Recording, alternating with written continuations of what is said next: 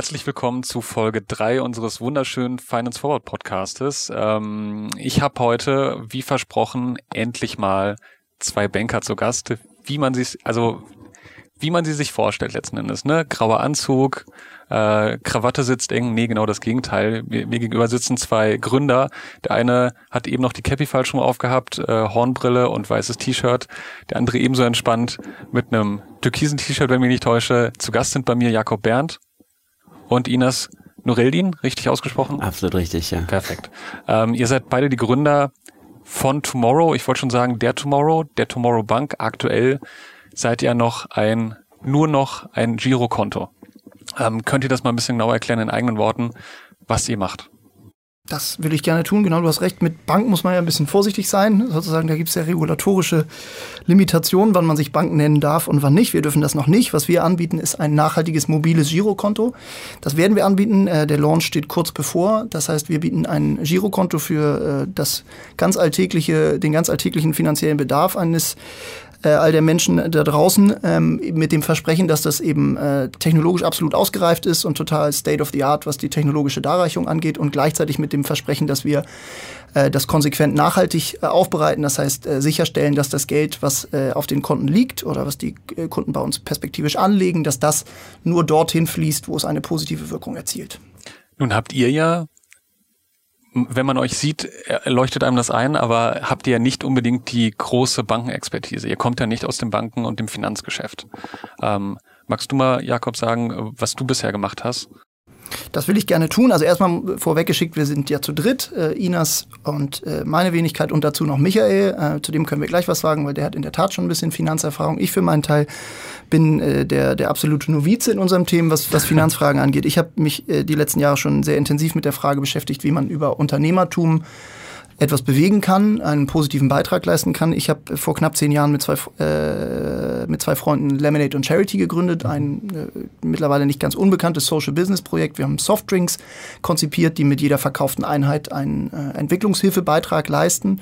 Das heißt, die sind fair gesourced und biologisch produziert und außerdem haben wir mit jeder verkauften Flasche eben eigene Projekte im globalen Süden finanziert. Das habe ich mhm. jetzt knapp neun Jahre mit den anderen beiden Jungs und mittlerweile über 100 Mitarbeitern aufgebaut und bis äh, Mitte letzten Jahres geführt und dann äh, dort operativ meinen Hut genommen und mal kurz durchgepustet, um mich jetzt äh, dem neuen Projekt zusammen mit Inas und Michael zu widmen. Und Inas, dich habe ich kennengelernt auf einem Fintech-Event, da hast du auch erzählt, was du bislang gemacht hast, bist auch, finde ich, interessanter, also auf einem interessanten Weg in das Projekt reingerutscht. Richtig, äh, magst ja. du mal erzählen, was du bislang so gemacht hast? Ja, genau. Ähm, ja, also vom, vom Hintergrund, ich habe äh, Wirtschaftswissenschaften und Wirtschaftsinformatik ähm, ähm, studiert und ähm, habe dann direkt nach dem Studium ein ähm, Softwareunternehmen gegründet, interessanterweise in Kairo in Ägypten. Ja. und ähm, ich hatte damals eben ähm, meinen Zivildienst in Ägypten gemacht. Ja und ähm, hatte dann immer wieder Kontakt nach Ägypten. Irgendwie hat mir das nicht losgelassen. Ich fand es wahnsinnig spannend da und äh, äh, toll zur damaligen Zeit. Und das war, glaube ich, bei einer Ausschreibung, bei einem äh, Genau, ich hatte so, genau, ich hatte sozusagen dann mal ein, ein Praktikum auch nochmal nach meinem Zivildienst da gemacht und hatte dann eine große Ausschreibung gesehen äh, für einen Businessplanwettbewerb. Das war damals der erste große Businessplanwettbewerb, der jemals in Ägypten ausgeschrieben wurde. Und ähm, irgendwie dachte ich, ähm, spannend und ich hatte eh den Plan, irgendwie ähm, ähm, auch selbst was zu gründen und hatte dann äh, daran teilgenommen ähm, aus Spaß. Ging dann über mehrere Runden und hatte dann mit etwas Glück tatsächlich den ersten Platz ähm, äh, gewonnen äh, bei dieser Ausschreibung und hatte dann auch die Ehre, ähm, damals noch Hosni Mubarak ähm, mhm. sozusagen bei der Preisübergabe die Hand zu schütteln. Da gibt es, da gibt es sehr lustige Fotos von ihm übrigens. Da hat ihn erst in der Tat einen Anzug angehabt. Ja, genau. Deutlich. Also perfekt geeignet für den Pressebereich. Auf jeden Fall. Genau. Sehr schön. Genau. Und ähm, ja, habe dann tatsächlich mit einem ähm, Kommilitonen von mir dann ähm, ein Unternehmen aufgebaut, ein Softwareunternehmen. Und wir haben uns mit dem Thema Lieferkettentransparenz in globalen ähm, ähm, ähm Wertschöpfungsketten von äh, Lebensmittelunternehmen auseinandergesetzt, um sicherzustellen sozusagen, dass das Produkt quasi ähm, bis zum Ursprung ähm, zurückverfolgt werden kann, wo es angebaut wurde, welche Standards eingehalten wurden, ja. ähm, auch ökologische, soziale Standards beispielsweise. Und so bin auch damals erstmal in Kontakt auch mit Nachhaltigkeitsthemen äh, gekommen. Also seid ihr beide äh, Gründer, ich würde jetzt mal sagen, mit Nachhaltigkeitsdrang so ein bisschen. Ähm, aber warum jetzt das Alte aufgeben und was Neues machen? Also Wie kam es dazu? Also bei mir so, ich habe ja dann mein Weil Unternehmen... ja erfolgreich, kann man ja so sagen. Ja, kann man, kann man, denke ich, schon, schon so sagen. Also ähm, je nachdem, wie man es definiert, aber ich denke, bin auf jeden Fall zufrieden mit dem, äh, was ich, glaube ich, da aufgebaut hatte. Ähm, genau, ich habe es in Ägypten ursprünglich gestartet, ähm, bis zur Revolution, ägyptische Revolution sozusagen, mhm. komplett in Ägypten auch geblieben, haben dann aber auch schon erste Kunden in Europa gehabt und haben dann nach der Revolution in, entschieden, ähm, einen, einen Standort eben auch in Deutschland ähm, zu eröffnen, weil viele europäische Kunden eben auch hatten und haben dann einen Großteil des Entwicklungsteams weiterhin in Kairo ähm, äh, beibehalten. Mhm. Und habe das Unternehmen weiter aufgebaut und haben uns letztendlich mit einem äh, weiteren Unternehmen in, in England zusammengeschlossen, wo ich dann auch ähm, die letzten Jahre in der Geschäftsführung war. Wir haben insgesamt knapp über 100 Mitarbeiter aufgebaut und haben mit großen Unternehmen beispielsweise wie, wie Unilever oder auch Aldi zusammen ähm, gearbeitet. Und ja, für mich war irgendwann ein Punkt gekommen, wo ich dachte, ähm, irgendwie, ich habe das jetzt knapp zehn Jahre gemacht. also ähm, ähnlich wie Jakob, ne? Ähnlich wie Jakob. Ja. Also irgendwie hatte ich das Gefühl, es ist irgendwie Zeit für was Neues. Und ich hatte tatsächlich wirklich Lust, noch was Neues zu gründen. Mhm. Und inhaltlich war es bei mir irgendwie so, ähm, ich hatte schon auch mit Nachrichtigkeitsthemen peripher so zu tun, ähm, aber letztendlich äh, war ich von dem abhängig, was, was, was die Kunden eigentlich äh, diktiert haben. Ne? Also wenn es ein nachhaltiger Partner war, dann hat man eher nachhaltig äh, gearbeitet, aber wenn es das eben nicht war, hat man eben auch was anderes unterstützt.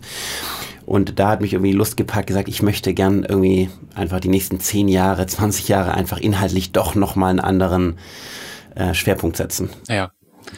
Jetzt habt ihr die Tomorrow gegründet. Ähm, wenn man sich mal auf der Seite mit dem Thema befasst, dann hat man das Gefühl, man kennt da Teile schon, ähm, aber eben nur Teile. Ne? Es ist für mich, und in der Presse werdet ihr auch mal wieder mit verglichen, ihr seid so eine Mischung aktuell, ne? weil es das so nicht gibt. Irgendwie eine Smartphone-Bank oder eine smarte Bank, wenn man so will, oder ein smartes Konto und gleichzeitig eine grüne Bank oder ein grünes Girokonto. Ähm, gab es bisher in der Form nicht. Wie kamt ihr auf die Idee, dann eben dieses Produkt, also was es ja jetzt erstmal ist, es ist ja noch keine Bank, da, dazu kommen wir noch, das zu gründen? Also wie kamt ihr drei dann irgendwie zueinander und habt gesagt, okay, das ist es, das müssen wir machen? Ist die Frage jetzt, wie weit man ausholt. Ich glaube, die Kurzfassung ist die, dass wir natürlich alle merken, dass der, dass der Banken- und Finanzmarkt sich gerade massiv verändert. Der sortiert sich gerade neu, der erfindet sich gerade technologisch neu, so wie die Digitalisierung andere Bereiche wie den Handel oder die Medienlandschaft massiv disruptiert oder verändert hat. Äh, genau diesem Wandel unterliegt auch die Finanzbranche. Das heißt, da ploppen jetzt neue Akteure auf und alte äh, müssen sehen, wo sie bleiben. Das heißt, das Feld wird neu sortiert. Allerdings nach unserer Wahrnehmung sortiert es sich eben nur technologisch neu. Und was, was dieser Markt eben auch dringend braucht, ist ein Wertewandel. Also die Frage, was bewirkt das Geld überhaupt? Wo landet es? Welch, welchen, welchen Impact erzielt es? Und das äh, Thema wird leider äh, Gottes gerade äh, gar nicht so massiv neu verhandelt. Ja. Es gibt natürlich bestehende Nachhaltigkeitsbanken, die gibt es seit, seit vielen Jahrzehnten und die machen auch äh, substanzielle, tolle Arbeit, aber sie sind aus der Nische in vielerlei Hinsicht nicht rausgekommen. Dann zum Beispiel GLS, äh, habe ich aufgeschrieben, Ethikbank, Umweltbank. Genau, dann könnte man noch ja. Triodos nennen und da hätte man genau. wahrscheinlich die relevanten vier ja. für, für Deutschland benannt. Und unsere Idee ist es eben diese, dieses neue Momentum, diese neue Dynamik zu nutzen und zu sagen, ganz viele Menschen da draußen, vor allem junge Menschen, äh, äh, überdenken gerade auch ihren, ihr sozusagen ihr ihren Banking oder ihren Finanzalltag und denen tatsächlich die, als erster Anbieter eine, eine technologisch ausgereifte, zeitgemäße, coole Alternative zu ihrer bisherigen Bank zu bieten, die aber eben dieses Nachhaltigkeitsversprechen hinzufügt. Das ist so die Bottomline wie mhm. wir uns als Team gefunden haben und wie sich dieser, dieser Business Case, wenn man so will, auch so entwickelt hat, das kann Inas vielleicht nochmal kurz erläutern.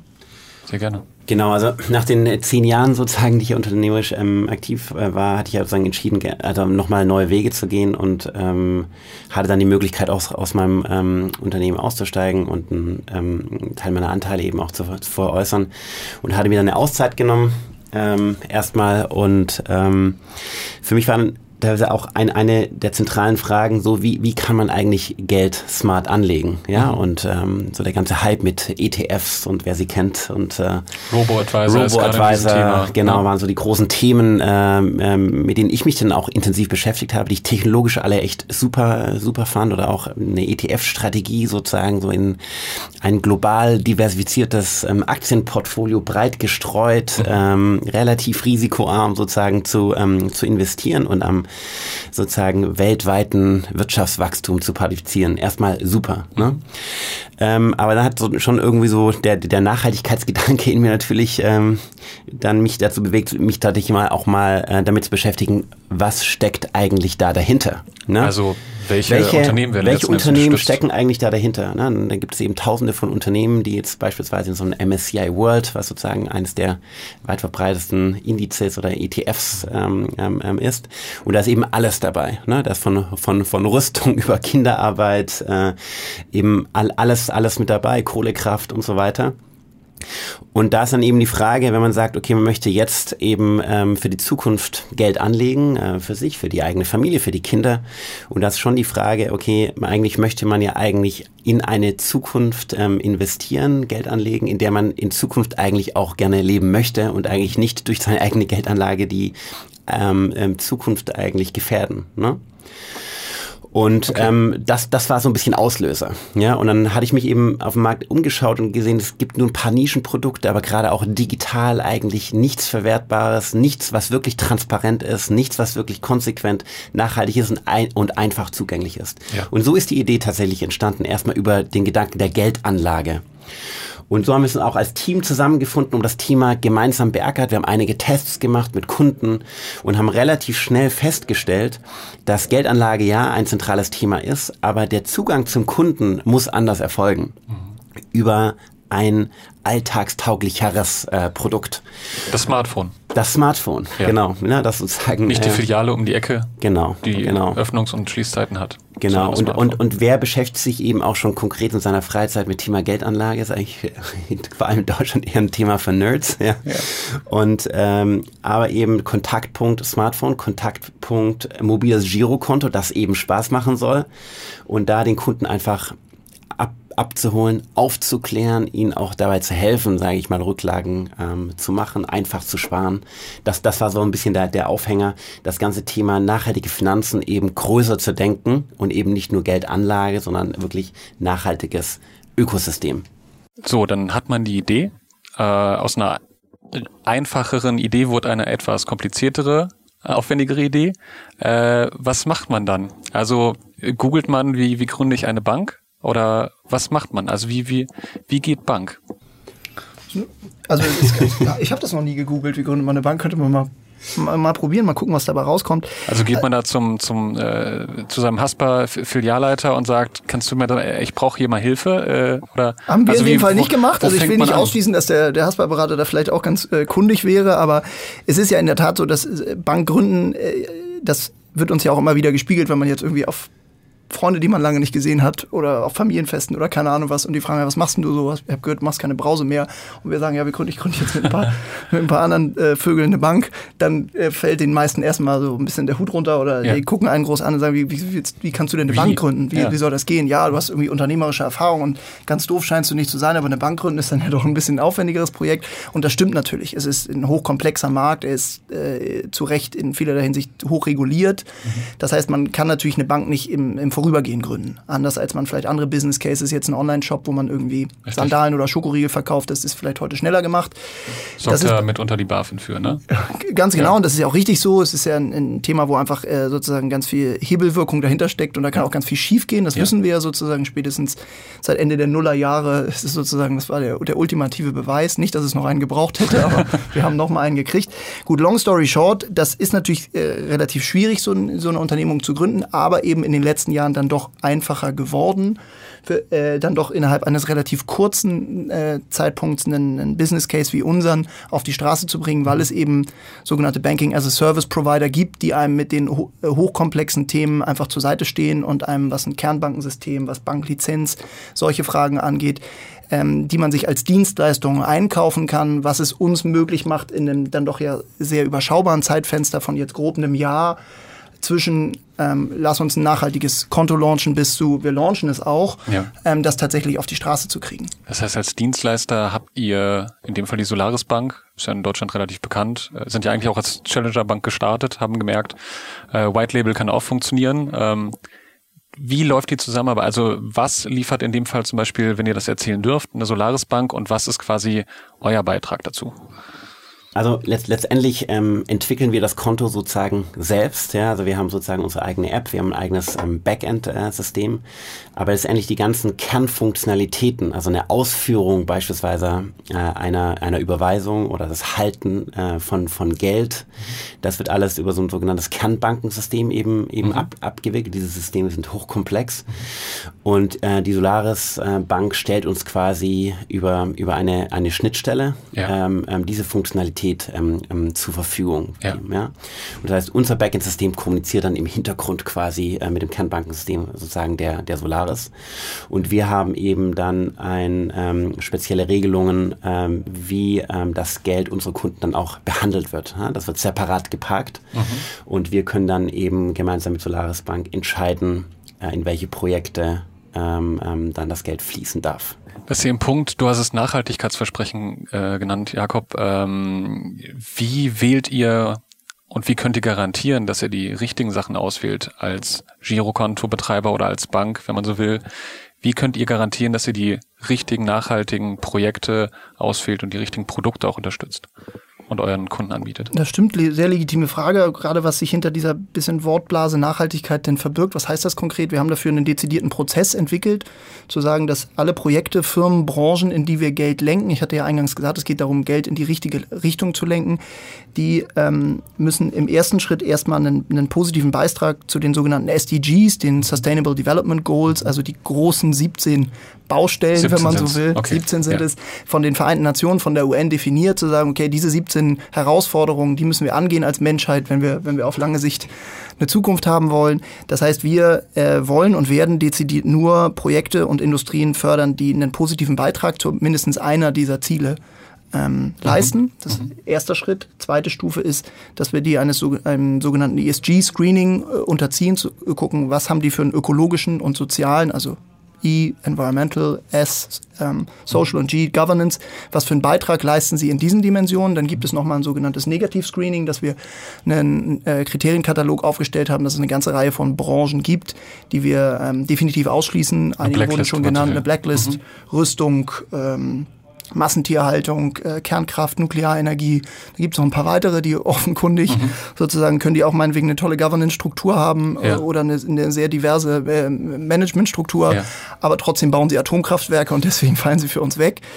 Das ist der zweite Schritt, wenn man so will, dieses Screening. Als drittes haben wir ein, externes Board zusammengestellt von Experten, die uns sozusagen an der Stelle nochmal Supervision geben und auch eine externe Kontrolle. Ja. Weil das eine ist, was wir sozusagen als Tomorrow-Team uns für Kriterien überlegt haben, aber das andere ist, sich da auch sozusagen externer Prüfung äh, zu unterstellen. Und im letzten Schritt werden die Produkte, die dann dabei äh, rauspurzeln, ob das jetzt Kreditvergabe ist oder Spar- oder Investmentprodukte, müssen natürlich auch noch kaufmännischen äh, Standards gerecht werden. Also an der Stelle ist dann finanzielle Performance mhm. zu allerletzt. Das ist ja aber eigentlich der Prozess, wo normale Banken ja. erst äh, eigentlich erst anfangen, sozusagen ja. vorgelagert wird, fein sortiert, sozusagen, welche Projekte, welche Branchen leisten einen Beitrag und ganz am Ende gucken wir natürlich, dass sich das in, in der Form auch rechnen muss und auf der Basis erstellen wir dann sozusagen finanzielle Produkte, Services und so weiter. Wenn ihr sagt, ihr fördert äh, ausgewählte Projekte dann nach diesem ja, relativ komplexen äh, Auswahlprozess. Was bedeutet das dann im Detail? Gehen dann irgendwie, jetzt salopp gefragt, fünf, fünf Cent meiner Überweisung, gehen dann irgendwie, äh, damit pflanzt ihr dann Bäume im Regenwald oder was heißt dann genau, ihr fördert diese Unternehmen, diese Projekte? Also vielleicht ein Thema, dass du tatsächlich mit, äh, mit, mit deiner Zahlung immer automatisch einen positiven Beitrag leistest. Das gibt es in der Tat. Wir nennen das die Kreditkarte, die Bäume pflanzt. Das heißt, wir haben so einen automatischen Mechanismus da eingebaut, dass wir die, die sogenannte Interchange-Fee, wir sprechen ja hier mit einem äh, finanzversierten Publikum, also sozusagen diese kleine Gebühr, die bei jeder Zahlung äh, fällig wird, ja. dass wir die in die Interchange the World Fee umbenannt haben und äh, umlenken in Klimaschutzprojekte. Das ist natürlich ein Beitrag, den nicht der Kunde leistet, sondern den wir als Tomorrow äh, leisten. Damit hat man so eine kleine alltägliche spielerische Komponente. Jedes Mal, wenn ich die Tomorrow-Karte zücke und irgendwo mir ein Eis kaufe oder einen hippen Flat White oder sonst mhm. was, dann wird dieser positive Beitrag, Inas zückt die Karte gerade, ähm, äh, geleistet. Das ist dieser kleine Beitrag und ähm, zu dem anderen kann vielleicht Inas was sagen. Was heißt das dann ganz konkret, wenn man Projekte ausgewählt hat? Wie gelangt denn dann Geld dorthin und wie ja. wirkt es da? Ja. Ähm, also einmal auf der einen Seite gibt es natürlich ähm, die Einlagen, die von der Bank verwaltet werden und dann gibt es natürlich nochmal die Geldanlagen, die der Kunde in Form von Sparanlageprodukten sozusagen ähm, tätigt. Ne? Also eine, eine ne Bank ähm, darf einen Teil der Einlagen nach ganz vorgeschriebenen Kriterien, ähm, die von der BaFin eben auch vorgegeben sind, äh, wiederverwenden im, im Sinne von ähm, Kreditvergabe beispielsweise. Also in unserem Fall würden wir eben Kreditprojekte nach diesen Kriterien screenen mhm. und äh, ähm, könnten dann sozusagen Kredite vergeben mhm. über äh, die Solaris Bank. Mhm.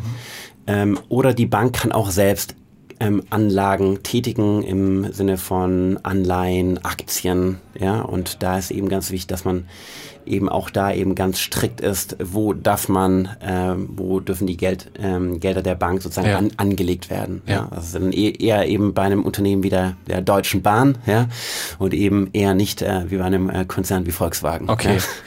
Aber ihr sagt Prof Profitabilität ähm, zu allerletzt. Also ist euer quasi schon das äh, nicht, nicht das Wichtigste, nicht das erste Auswahlkriterium, sondern ist auf jeden Fall nachgestellt. Ja. Genau, also ich sage mal so, das ist im Prozess nachgestellt, ähm, ja. Äh, heißt aber nicht, dass ähm, vor allem jetzt, wenn man zu dem weiteren Punkt kommt, Geldanlagen, also angenommen, ich möchte jetzt in, einen, in, in ein Investmentprodukt, also beispielsweise in ein nachhaltiges Aktienportfolio investieren, monatlich äh, 50 Euro und das über die nächsten 20 Jahre und damit einen Teil auch meiner Altersvorsorge sozusagen machen, ähm, dann wird das sozusagen eben in, in, in nachhaltige ähm, ähm Unter Unternehmen ähm, in, investiert. Ja. Okay. Genau, aber ich glaube, wichtig ist der Hinweis, und da kennst du die Zahlen besser, ähm, dass es diese, dieser Irrglaube zu sagen, nachhaltige Geldanlage ist deswegen weniger profitabel, das, also das ist ein Irrglaube. Das ist, ja. da gibt es de facto diverse Metastudien, die auch belegen, dass nur weil ich sage, ich gehe jetzt nicht in Rüstung oder Tabak, heißt das nicht, dass ich ne, am Ende nicht trotzdem solide Prozente machen kann. Genau, genau. Was da vielleicht nochmal ganz wichtig ist, das ist wirklich ein sehr weit verbreiteter Irrglaube und da gibt es ähm, diverse Studien, also auch hier aus Hamburg, äh, Professor Barson ähm, hat eine Metastudie ähm, gemacht, ähm, hat sich hunderte von, von anderen Studien angeschaut, die genau untersucht haben, sozusagen, ein ähm, Aktienportfolio sozusagen, was aus nachhaltigen ähm, ähm, Werten zusammengesetzt ist, versus eines, was eben einfach so ausgewählt wurde. Mhm. Und da ist auf jeden Fall festzuhalten, dass ein nachhaltiges Portfolio von Unternehmen, das investiert wird, mit Sicherheit nicht schlechter ist als ein konventionell ausgewähltes. Ja. Äh, es gibt einige Stimmen, die sagen, es ist sogar besser, weil eben einige Risiken, externe Risiken, man kann sich RWE anschauen, ja, äh, die eben ähm, einfach nicht an den Klimawandel geglaubt haben ja, und ähm, geglaubt haben eben, ähm, ähm, eben dass ähm, konventionelle Energieerzeugung ähm, nach wie vor das Richtige ist und äh, nicht an erneuerbare Energien wirklich ja. geglaubt haben und dass sich sozusagen ganz akut im Aktienkurs niedergeschlagen hat. hat ne? ja. Und ähm, von daher, ich würde mich jetzt nicht so weit aus dem Fenster legen zu sagen, es ist auf Teufel komm raus sozusagen besser, aber ich würde definitiv sagen, es ist auf keinen Fall schlechter. Ich frage ja auch deswegen, weil ich mir denke, wenn ich Kunde bei euch bin, will ich ja auch, dass ihr vernünftig wirtschaftet. Beziehungsweise, wollen wir anders formuliert, dass mein Geld irgendwie auch noch in einem Jahr da ist, wo es, wo ich es geparkt habe. Ähm, auch da die Frage, wenn man jetzt was Neues gründet, eine neue Bank gründet, ähm, wie könnt ihr absichern, dass eben, dass wenn ich ein Konto bei euch habe, ähm, das Geld sicher ist? Ja, also was vielleicht ähm, ganz wichtig ist, ähm, alles Geld, was sozusagen auf ähm, ähm, die Konten unserer Kunden fließt, ähm, dürfen wir nicht anfassen. Ja, also sollte irgendwas äh, tomorrow passieren, wir haben nie Zugriff auf die Kundengelder. Mhm. Schon mal ein ganz wichtiger Fakt. Ähm, das zweite ist sozusagen, dass ähm, die Solaris Bank ein nach BaFin reguliertes Finanzinstitut ähm, ist und alle Finanzinstitute, vor allem in, in Deutschland, sind äh, nach der letzten Finanzkrise ähm, extrem hoch äh, reg reguliert. reguliert ja. Genau. Mhm.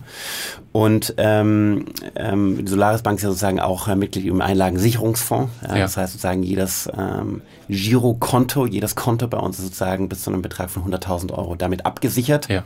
Und darüber hinaus alle Anlageprodukte sind nochmal separat ähm, abgesichert. Ne? von daher gibt es extrem hohe Vor Vorschriften, ja. die werden regelmäßig auditiert. Und ähm, da hat der Gesetzgeber hier in Deutschland schon dafür gesorgt, ähm, dass äh, da man nicht äh, viel falsch machen kann. Beziehungsweise, wenn man das tut, ist man relativ schnell vom Markt. Da, daran im Anschluss meine Frage. Aktuell vertraut ihr natürlich darauf, verlasst euch auf die Solaris Bank, äh, auch weil es natürlich einfach ist, so meinen Markt zu starten und mit dem Produkt, das der Kunde nachher letztendlich in der Hand hat, eine Karte oder das Konto oder die App auf dem Smartphone, ähm, schon mal präsent zu sein. Ähm, der Plan ist aber trotzdem, später, im, da können wir drüber sprechen, eine eigene komplette Bank zu sein?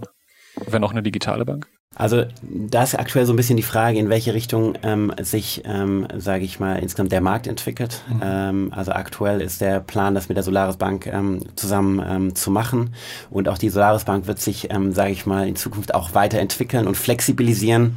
Und ähm, da kann es auch gut sein, dass man eben vielleicht ähm, als Tomorrow vielleicht auch eine kleine Banklizenz zum Beispiel hat und trotzdem mit Solaris weiterarbeitet, aber vielleicht mehr Flexibilität hat.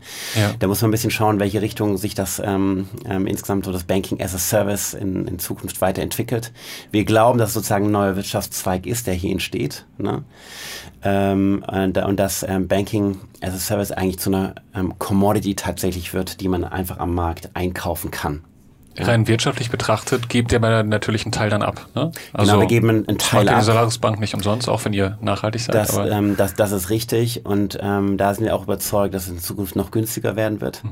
Äh, so wie heute eben auch die Depotbanken, das ganze Depotbankengeschäft so eine absolute Commodity ist und ja. keine Bank, äh, neue Bank denkt ähm, äh, wirklich darüber nach, eine eigene Depotbank zu gründen. Ja. So glauben wir auch, dass in Zukunft, sage ich mal, Banking as a Service so ein, ein, ein, ein neuer Standard wird.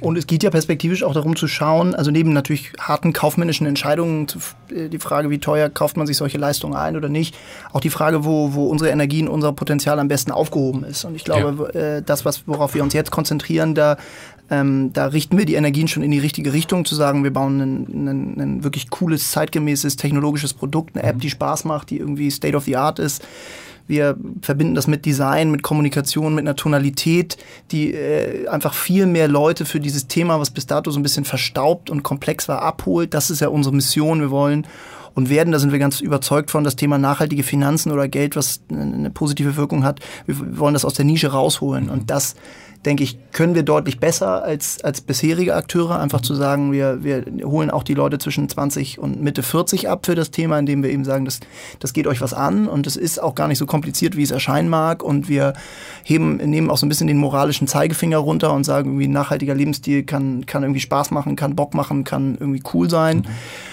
und ähm, gleichzeitig das eben verbinden mit einem, mit einem technischen Produkt und nach hinten raus sicherstellen, dass diese Impact-Strategie, deren Prozess wir skizziert haben, dass die wirkt und dass das Geld tatsächlich nur da ankommt, wo wir wollen, dass es ankommt. Und diese beiden Felder sind die, die uns treiben. So, ja. Das ist das, also wir sind jetzt nicht inhaltlich davon getrieben zu sagen, oh Mensch, mal so ein eigenes Kernbankensystem entwickeln, das wäre ja wirklich super.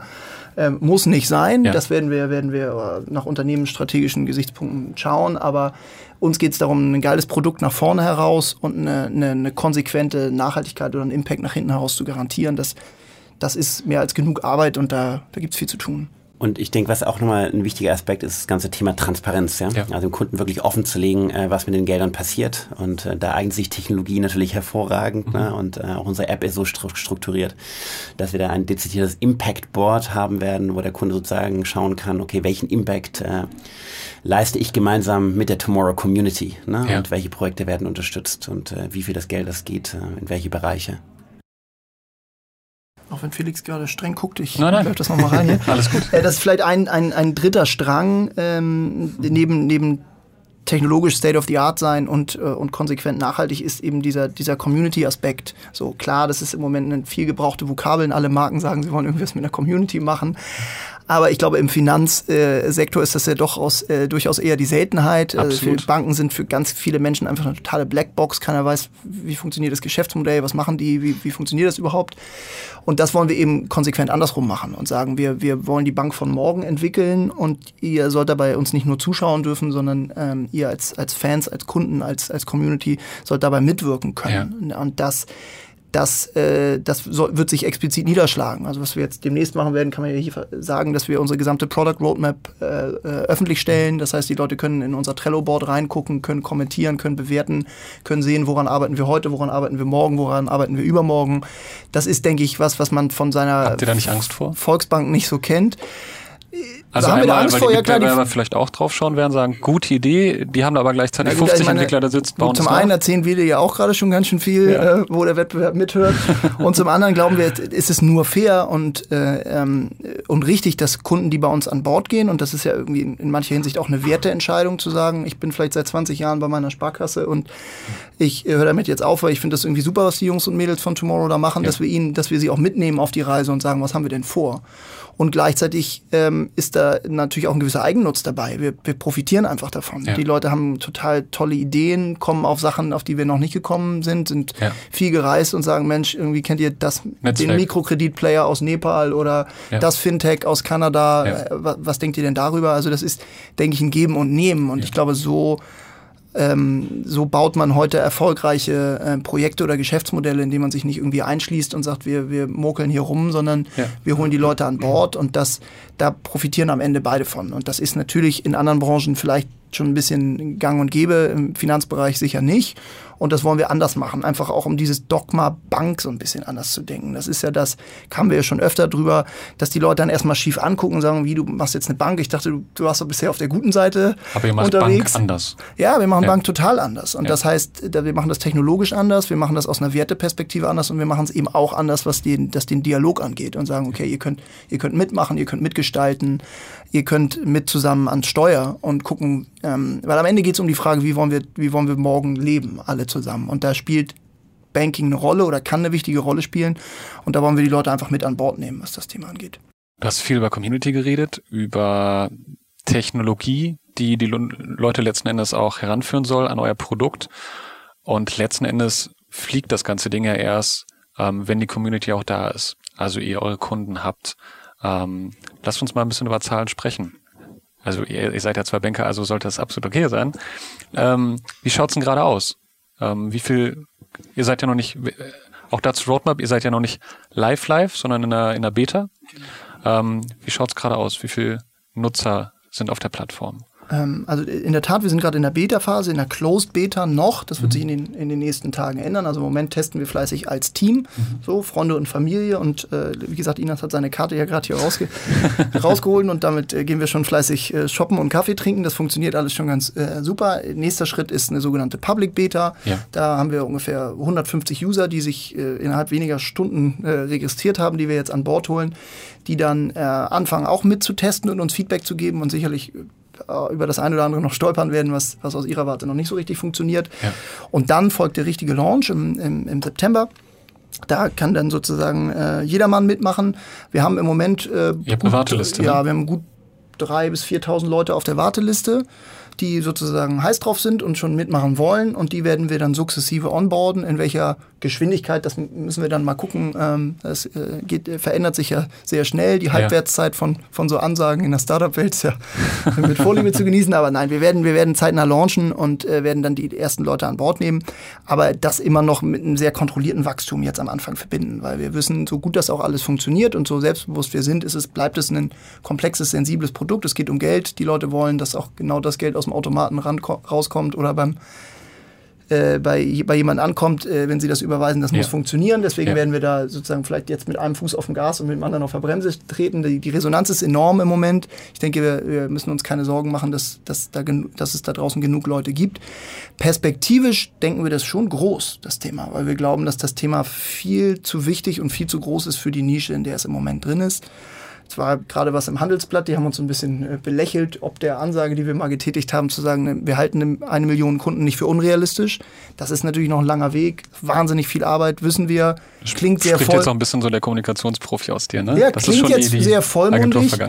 Aber europaweit auch. Ne? Ja, erstmal ist das, ist das natürlich international auch zu denken, auch wenn wir uns jetzt total auf Deutschland konzentrieren, aber es ist per se ein internationales Thema.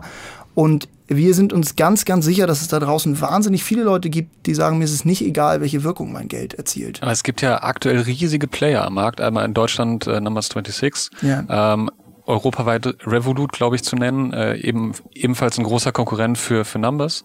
Ähm, das sind ja zwei relativ bekannte, europaweit bekannte, smarte Banken.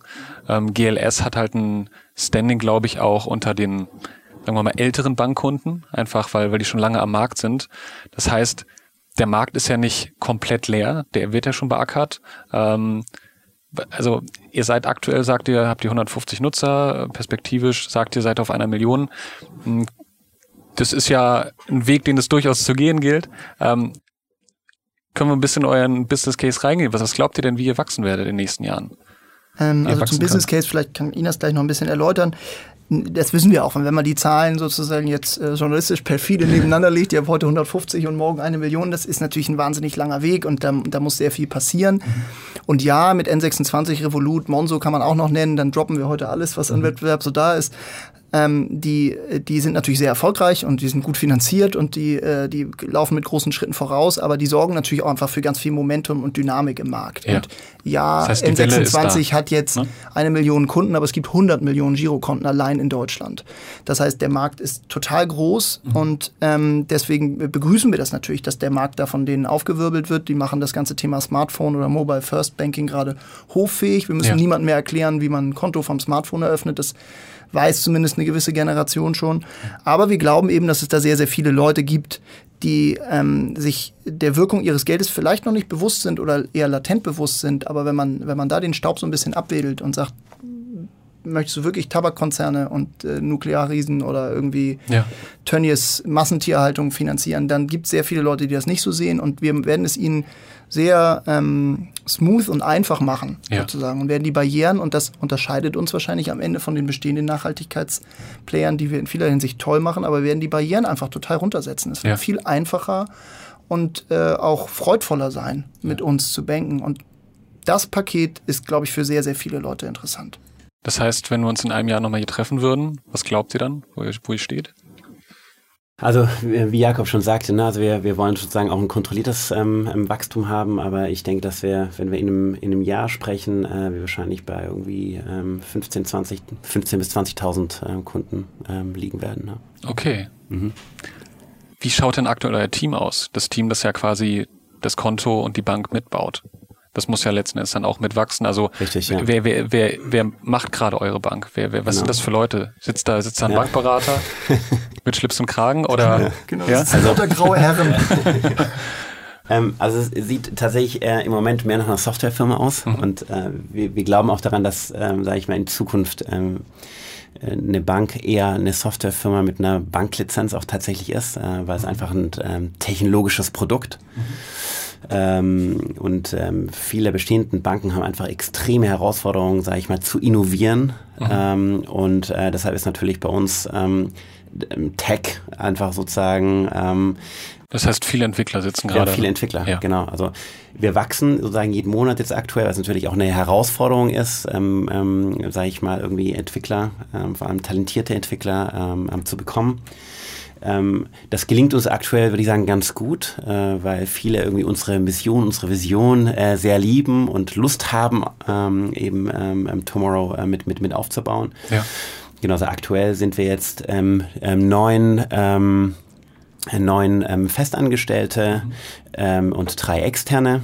Und ähm, das wird wahrscheinlich bis Jahresende werden wir auf so ähm, knapp 20 Personen kommen. Genau. Okay. Und ein Großteil eben im, im, im, im Tech. Tech, genau. UX wahrscheinlich. Ne? Genau, so, äh, sozusagen Design ist ein ganz, zentraler, ja. ganz zentrales Element, ja. ähm, wo wir sozusagen auch so einen ganz klaren Design-First-Ansatz haben.